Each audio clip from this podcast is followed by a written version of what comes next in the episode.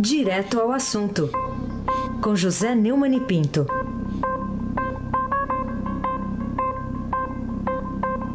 Hoje vamos na malandragem aqui, hein, Neumani? Bom dia. Bom dia, malandro, malandro abaque, o craque. Bom dia, Carolina Ercolim. Bom dia, Neumani. Bom dia, Almirante Nelson. Além de técnico de som também é. É. Bom, vocês vão ver lá no fim como você quer que eu promovi aqui o Almirante Nelson. É. É, bom dia, Diego Henrique de Carvalho. Bom dia, clã é, Bonfim, Emanuel, Alice Isadora. Bom dia, Moacir Evangelista Biasi. Bom dia, ouvinte da Rádio Eldorado, 107,3 FM. Aí se abate o craque, Comece- o malandro forte, Vamos lá, vamos lá. Malandro forte. Forte. aquele que veio do norte. É. Vamos começar aqui falando da ministra Carmen Lúcia, o Neumann. Afinal, ela, ela fez bem ou mal em marcar a votação do habeas corpus eh, exigido pela defesa de Lula, agora que está chefiada pelo amigo e padrinho dela, né? Sepúlveda pertence. Ou, ou ela deveria continuar resistindo, hein, Neumann? É, eu acho que ela não tinha mais condições de continuar resistindo pela pressão terrível de Marco Aurélio Melo, é, de Ricardo Lewandowski, é, de Celso de Mello e também do é, Gilmar Mendes, que porque mudou de opinião a respeito da questão da prisão por segunda instância, quer apostar o Supremo a também mudar. A solução que ela achou, eu acho que foi uma solução é, competente. Não, não pode ficar esperando muito tempo o habeas corpus, muito embora que não vejo grande, é, grande moça lá no Supremo dessa turma garantista para julgar o habeas corpus do Palocci, é, o Palocci, que foi pedido há um ano, viu, Carolina? Agora o Lula tem que ser correndo, tem que ser urgente, Carolina Ercolim. Mas será que essa, será que na sessão de hoje ela vai conseguir manter Marco Aurélio Melo e Celso de Melo, além de seus comparsas na tentativa de adiar essa execução das penas para escadenlas? É, Para as calendas gregas. Ah, para as é o seguinte, eu acho que o Marco Aurélio Melo, que era o famoso é, espírito de porco do Supremo, ele tem sempre uma jogada. Ontem ele foi, digamos, driblado pela Carmen Lúcia e desistiu da sua decisão de é, pedir uma questão de ordem para julgar de novo uma, uma questão que já foi julgada é, três vezes em 2016, apostando só dois anos e só com uma mudança de opinião, querer mudar tudo agora, né? Atender interesses de advogados ricos, granfinos, que têm interesses discutidos lá no Supremo Tribunal Federal. Eu quero lembrar aquela estatística que o, o Zé Paulinho Cavalcante Filho é, passou para o Merval Pereira e o Merval publicou no Globo e também eu já tinha falado nela aqui. Na ONU, 194 países, 193 mandam para a cadeia depois da primeira e da segunda instância. Agora, se o Brasil voltar atrás, espero que não faça isso hoje, aliás, não vou poder fazer, porque vai precisar de cinco sessões, de qualquer maneira, espero que não faça, vai ficar sendo um dos dois, uma das duas exceções do mundo, a exceção da impunidade, abate. Ô Neumann, e agora ainda no Supremo, né, mais um bate-boca entre Gilmar Mendes e Luiz, eh, Luiz Roberto Barroso expõe à nação o inédito baixo nível dos supremos juízes aqui da nossa República. É, estamos aqui numa quadra absurda, né, sobre vigência dessa República aí dos réus e os senhores da toga ficam com suas vaidades também, né, Neumann? Vamos ouvir o, o desabafo do Barroso, Almirante Nelson? Deixa de fora desse seu mau sentimento. Você é uma pessoa horrível. Uma mistura do mal com atraso e pitadas de psicopatia. Isso não tem nada a ver com o que está sendo julgado. É um absurdo, Vossa Excelência, aqui fazer um comício cheio de ofensas, grosserias. Vossa Excelência não consegue articular um argumento, fica procurando. Já ofendeu a presidente, já ofendeu o ministro Fux, agora chegou a mim. A vida para Vossa Excelência é ofender as pessoas. Não tem nenhuma ideia. Não tem nenhuma ideia. Nenhuma, nenhuma. Só ofende as pessoas. Ofende as pessoas. Qual é a sua ideia? Qual é a sua proposta? Nenhuma, nenhuma. É bilis, ódio, mau sentimento, mal secreto. É uma coisa horrível. Vossa Excelência nos envergonha. Vossa Excelência é uma desonra para o tribunal. Uma desonra para todos nós. um temperamento agressivo, grosseiro, rude. É péssimo isso. Vossa Excelência sozinho desmoraliza o tribunal. É muito ruim. É muito penoso para todos nós termos que conviver com Vossa Excelência aqui. Não tem ideia, ministros. não tem patriotismo, está sempre atrás de algum interesse que não é o da justiça. Ministros, uma coisa horrorosa. uma coisa horrorosa, uma vergonha, um constrangimento. é muito feio isso. Isso é um Supremo Tribunal Federal. Presidente, eu estou com a palavra. Eu estou com a palavra e continuo. Presidente, por favor. Estou com a palavra e continuo. Estou com a... para o voto, então, Não, estou favor. com a palavra e continuo, presidente. Está suspenso ou não está? Está suspensa. Não, eu continuo com a palavra, presidente. Eu continuo com a palavra. Continuo com a palavra. Presidente, ministro, eu vou recomendar então, ao ministro Barroso que feche o seu escritório. Feche o seu escritório de advocacia. Pensa a sessão, está suspensa a sessão. Eu tenho que confessar que, é como dizia Jesus Cristo, tu o disseste, Barroso. É, falou, falei pela sua boca, ministro. Pois é, o Barroso falou um monte de verdade aí. Agora, está tá contestando que o, que o Gilmar tenha falado a verdade sobre o seu escritório. O Gilmar não falou que vai fechar o instituto, não sei das quantas, nos quais, no qual ele pega dinheiro de réus, e também que vai deixar de, de apadrinhar casamento de réu para depois soltarem habeas corpus. Né?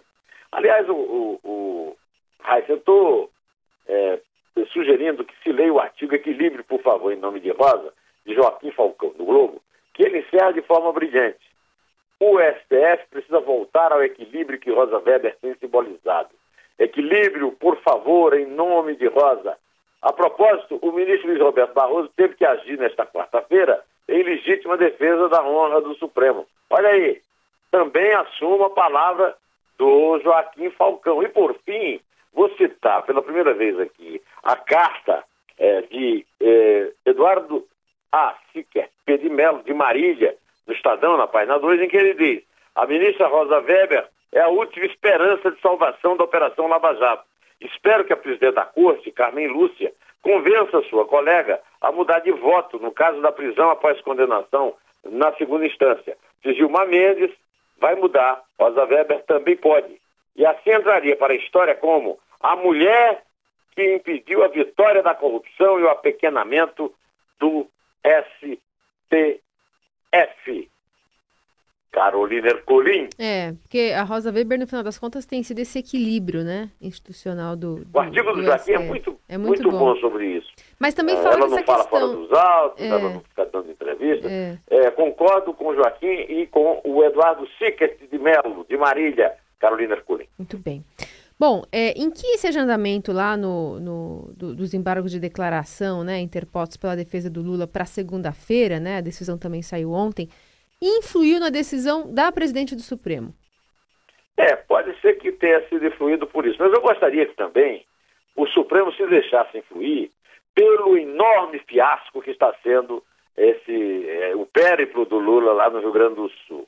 É, a respeito desse assunto, o Estadão fez um editorial muito bom abrindo a página 3 na edição de hoje, que conclui de uma forma que eu gostaria que eh, fosse ouvida e meditada pelos ministros, pelos que ainda pensam lá no Supremo. Parece que a hora de Lula dialogar com o povo já se esgotou. Restam poucos interessados em ouvi-lo. O momento está mais propício para dar explicações à justiça. A verdade é essa. O, o Lula ameaça muito com o exército de Stedley, ameaça muito com o povo pondo fogo no Brasil. O Supremo parece disposto a jogar gasolina nesse fogo, apenas, sei lá por quê, né? Que tipo de, de, de é, motivo há para ficar tentando proteger o Lula enquanto não julga o habeas corpus do Palocci. Ah, esse é abafo. Falar do Rio de Janeiro agora, Neumann, dois, epi né? dois episódios. É um. É. Um que o Papa Francisco telefonou para a mãe da vereadora Marielle, né? Foi morta na quarta-feira da semana passada. E o presidente Temer, enfim, foi lá para o Rio para discutir aspectos que não podem ser negligenciados no, no, financiamento, na ajuda da Polícia Federal e do Exército na investigação lá do, do atentado. É, será que isso indica alguma mudança para melhor nessa intervenção que você tem chamado aí de, de meia boca? Porque, olha, enquanto isso, uma semana depois do crime, a polícia diz que passou lá pelo local para observar. É, foi agora, então, que fez isso? É. A polícia tá, só está indo agora. Está atrás de câmeras da prefeitura que não funcionam. Câmeras que foram doadas na Olimpíada que não funcionam numa demonstração do completo desleixo, do descaso da administração pública, num Estado que foi roubado de forma é, bastante cruel e completa os seus administradores, e agora nós estamos tendo que pagar a conta. A verdade é que não há nada de alvissareiro, de noticiado. O, o, Temer promete um bilhão, o general diz que precisa de três. Ou seja, nada de novo no front, o front do Rio de Janeiro. Carolina Ercolim. Vamos falar também do apagão lá no norte e nordeste do, do, país. Enfim, deixou 70 milhões de pessoas sem luz, provocado por essa falta no fornecimento de Belo Monte. Indica que o setor elétrico brasileiro funciona num nível de gerenciamento abaixo do esperado, na sua opinião? Muito abaixo do esperado. Eu fiquei chocado ontem vendo na televisão a explicação que Luiz Eduardo Barata, o diretor-geral da, é, da autoridade lá da, da energia, né, às 8 horas da noite, quando a energia estava sendo restabelecida no norte e em metade do nordeste. Foi mais ou menos a hora que chegou a luz na minha cidade, lá em Campina Grande. Olha, a fala do sujeito é uma coisa absurda. Ele não conseguia concatenar nada com nada. E foi explicar e ele poderia ter usado aquele, aquela frase famosa do Abelardo Barbosa, o Sacrinha. Eu não vim aqui para explicar, eu vim aqui para confundir. Agora, como a Carolina Ercolim, o Raíssen Abac e eu é, estamos aqui interessados em explicar as coisas, eu peço ao Raíssen Abac que continuamos aí. Vai tocando, Raíssa. Vamos, vamos iluminar aqui, vamos iluminar. É, a gente teve a renúncia né, do presidente do Peru, o PPK, Pedro Pablo Kuczynski, né? Não lhe parece significativo, então, que o primeiro presidente a renunciar por estar sendo acusado de propina da empreiteira Odebrecht seja aqui o, o do Peru, o presidente do Peru? É, lá as instituições funcionam melhor do que as nossas, Neumann? Olha, o, o, é bom lembrar que o Nicolas Sarkozy também foi detido para responder lá na França sobre recebimento de dinheiro de Gaddafi. Se eu não me engano, por aqui tivemos coisas semelhantes em relação ao seu Lula, né? É, para a campanha dele lá para a presidência da França. O, o, caso do Peru é interessante. Eu acompanho o Peru desde que eu, adolescente, li o Mário Vargas Llosa, né? Seu romance, seus grandes romances, como Conversação na Catedral, que é uma obra-prima. Pois é, o, o, o, caso do Peru mostra que a corrupção corroeu os, todos os espectros ideológicos da América Latina. Né? Ela atingiu a Venezuela violentamente, atingiu Cuba, é, Bolívia, Equador e os governos de esquerda do Brasil. Também atingiu os governos é, liberais lá no Peru, que foram muito elogiados pelo Vargas Llosa, e agora ele está, digamos, se retratando disso, né? o Omala, o, o, o Alan Garcia, que era um, digamos, um, um garoto preferido do Aya de la Torre, lá do APRA, que é social-democrata, também fez um governo é, ladrão e também metido a liberal, e agora o substituto do Omala, o é, Pedro Pablo Kuczynski. É, não interessa qual é a ideologia do ladrão, ele tem que estar na cadeia. Eu não tenho ladrão favorito. E sei também que o Heisen não tem. E que a Carolina. Ercolim também, Carolina. É verdade. Bom, falar também sobre a, o novo colaborador aqui do Estadão. Aliás, o que, que você espera de William Vac como um colunista semanal aqui às quintas-feiras no Estadão, em Neumann? William Vac é um ano mais novo que eu, então é da minha geração. Considero o William Vac o mais brilhante jornalista de uma geração que tem alguns jornalistas de primeira linha é, eu, ele, eu espero que ele, de volta ao Estadão, William é enteado de Oliveiras Ferreira, Oliveiras Ferreira, que foi meu chefe quando era é, o diretor de opinião do, do, do Estadão, e eu trabalhava na equipe de editorialista, trabalho até hoje sob o comando do, do sobrinho do Oliveiros, o Antônio Carlos Pereira, e o, o, o, William foi, começou no Estadão, trabalhou com, na minha época também no Jornal do Brasil, foi um grande correspondente de guerra, como Joel Silveira, e foi vítima de uma bobagem que ele fez, que foi muito explorada de uma forma bastante cretina pelos seus chefes lá na TV Globo. Espero que ele comece aqui por essa coluna que está estreando hoje no Estadão, é, com seu, com os dois pés e com a, sobretudo com as duas mãos. Eu espero que ele traga para os, os leitores do, do, do, Estadão o brilho eh, e o aprendizado de uma carreira que ainda tem muito a dar para o leitorado do Brasil. Vamos ouvir o, o William eh, Vac no, na TV Estadão, Almirante Neto? Acho que é uma das poucas profissões que a gente ficando velho melhora. Melhora. Acho, espero. Melhora. O público é que vai julgar. Esses anos todos, desde a primeira vez que eu trabalhei aqui na casa para cá, a gente viu uma série de mudanças ou a gente não viu tantas mudanças assim no país? Essa é uma pergunta que eu quero tratar em textos. Quanto é que a gente vai ver neste ano um país realmente mudando na medida que as pessoas estão querendo transformações e mudanças? Quanto é que nós vamos ver esse país antigão ainda segurando a gente, deixando a gente para trás daquilo que a gente acha que esse grande país já poderia ser?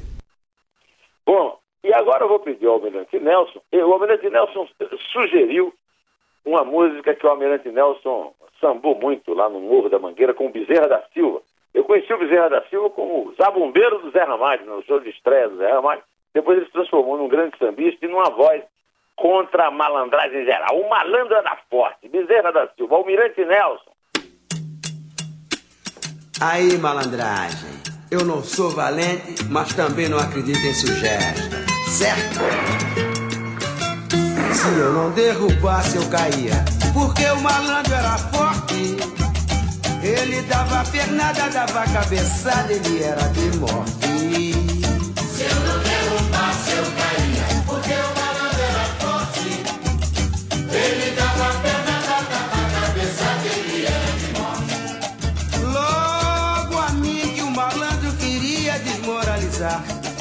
Até a minha crioula de fé falou que na marra ele ia tomar.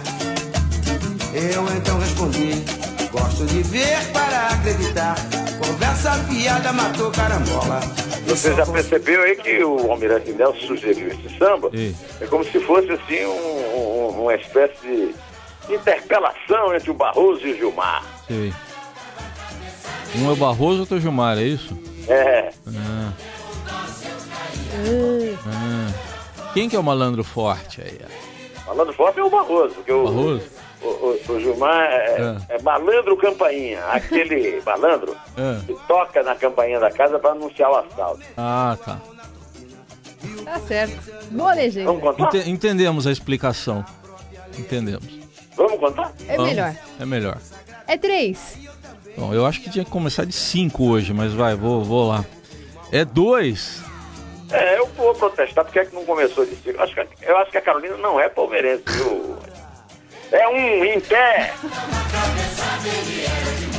Tá vendo aí? É o seguinte, amizade.